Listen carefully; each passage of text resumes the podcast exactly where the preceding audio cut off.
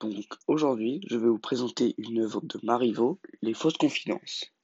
C'est donc au XVIIIe siècle, plus précisément en 1737, que Marivaux rédige sa comédie Les fausses confidences.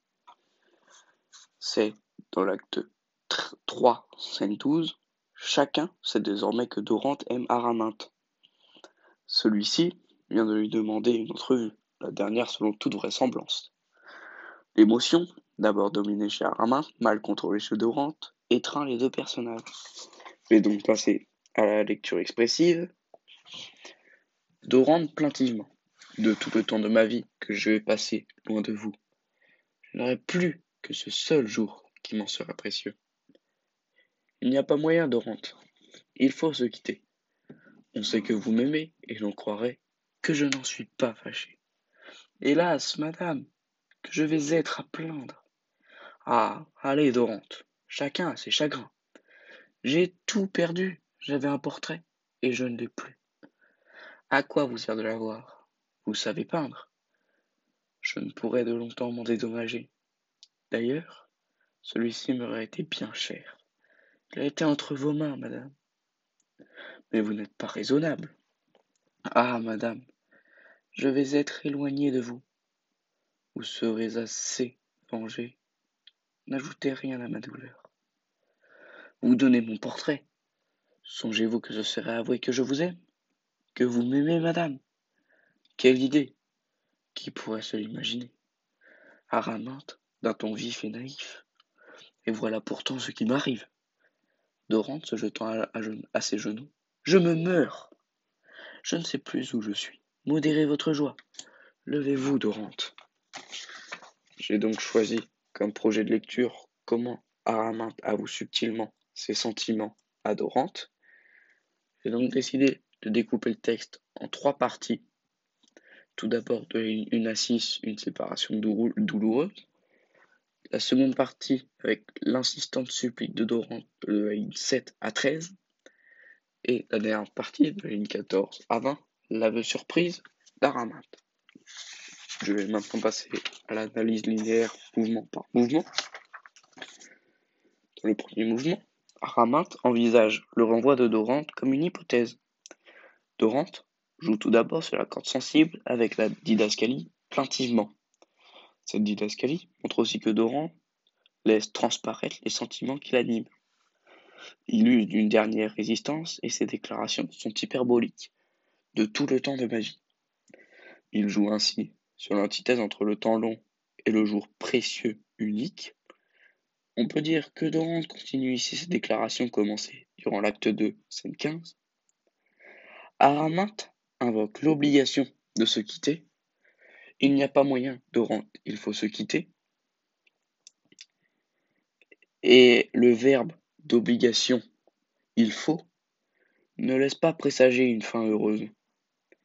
Le spectateur retrouve le personnage inflexible et cruel qui se caractérise par des répliques sanglantes, chacun a ses chagrins. La raison qu'elle donne, c'est la rumeur publique. On sait que vous m'aimez. Elle ne dit pas qu'elle l'aime, mais laisse paraître que c'est possible. Euh, et l'on croirait que je n'en suis pas fâché.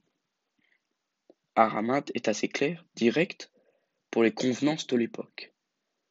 Dorante continue sa complainte sur le mode élégiaque et Araminte le rejoint dans sa, dans sa tristesse sentimentale. C'est une manière d'avouer qu'elle partage ses sentiments, comme le montre la réplique. Allez, Dorante, chacun a ses chagrins. L'interjection A est prononcée par Dorante et montre une forme d'émotion impressible, irrépressible. On a donc deux amants ayant chacun des chagrins, mais pas tout à fait pour les mêmes raisons. Un va garder ses sentiments à l'intérieur de lui et l'autre va les exprimer entièrement. Je vais donc maintenant passer euh, au deuxième mouvement.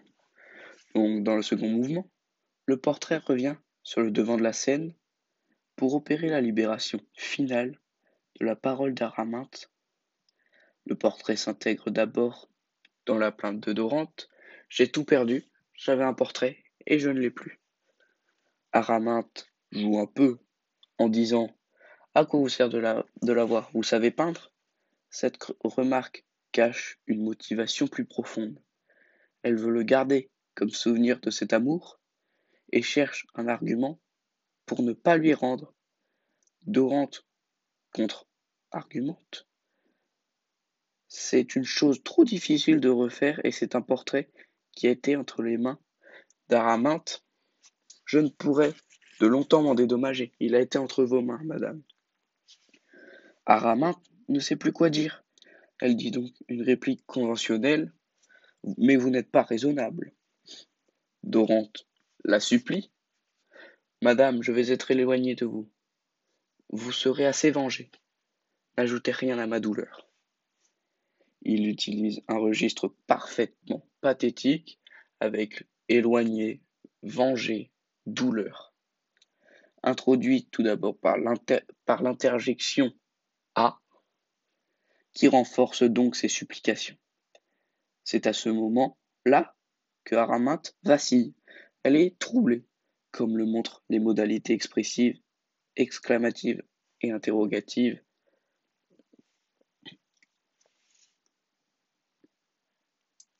Ici, l'hypothèse de l'amour d'Araminte passe comme une flèche. Donc maintenant passer au troisième et dernier mouvement. le troisième mouvement, l'audace de la demande du portrait de Dorante suscite l'exclamation d'Araminte Vous donnez mon portrait? En effet, ce don, le portrait, ce don du portrait symbolisant le don de son cœur.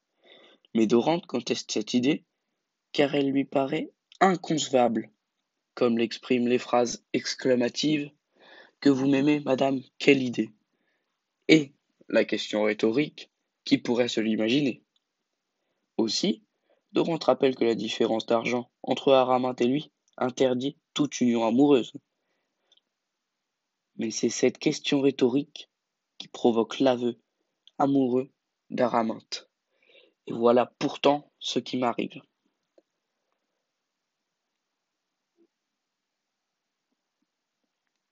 Son, son, ton de son ton vif et naïf témoigne de la pureté et de la spontanéité de ses sentiments, comparables à ceux de Dorante et qu'elle éprouve pour, euh, pour elle. Pour la première fois, Araminte révèle donc ses sentiments amoureux à Dorante, et non par aparté. L'intensité de cette révélation est renforcée par la théâtralité du présent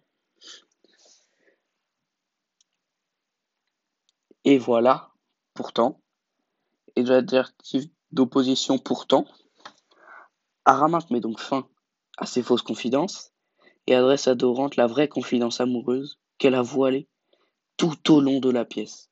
Elle l'aime aussi. Cette déclaration provoque chez Dorante un trouble et une joie comme l'exprime l'exclamation tragique Je me meurs dont l'assonance en E fait entendre des pleurs. Son corps accompagne en paroles, puisqu'il se met à genoux.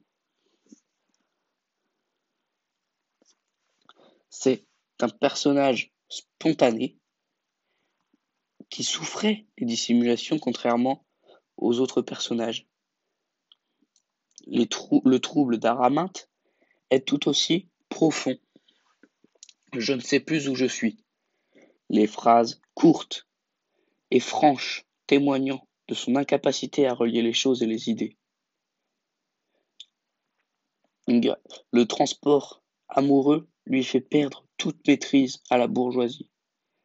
L'intensité des sentiments détruit les masques. Cependant, l'amante ordonne à l'impératif modéré, levez-vous qu'un semblant de calme soit rétabli, car ces transports sont contraires aux mœurs d'une grande bourgeoisie. La culture galante réfère donc la spontanéité des comportements amoureux. En définitive, Marivaux nous fait connaître les sentiments d'Araminte plutôt subtilement, car elle ne le dit pas franchement. Je vais donc maintenant passer à la question de grammaire. Songez-vous que ce serait avouer que je vous aime Donc euh, tout d'abord, il y a euh, trois verbes conjugués, mais deux propositions. Donc il y a tout d'abord la proposition principale songez-vous, qui euh, a pour verbe songer et pour sujet vous. C'est donc une, inversion sujet-verbe et donc un langage soutenu. la deuxième proposition, que ce serait avoué que je vous aime. Dans cette proposition, il y a deux propositions enchâssées, donc que ce serait avoué et que je vous aime. Donc la proposition euh, est tout d'abord introduite par que. Les deux propositions sont introduites par que. Euh, de plus, euh, le, le, langage de cette, de cette proposition est un langage familier, car il n'y a pas l'utilisation de la locution est-ce que ou bien de la version sujet-verbe. Et pour finir, c'est une interrogation totale, car on peut répondre par oui ou par non. Et c'est une interrogation directe, car elle a un, un point d'interrogation. Merci de m'avoir écouté.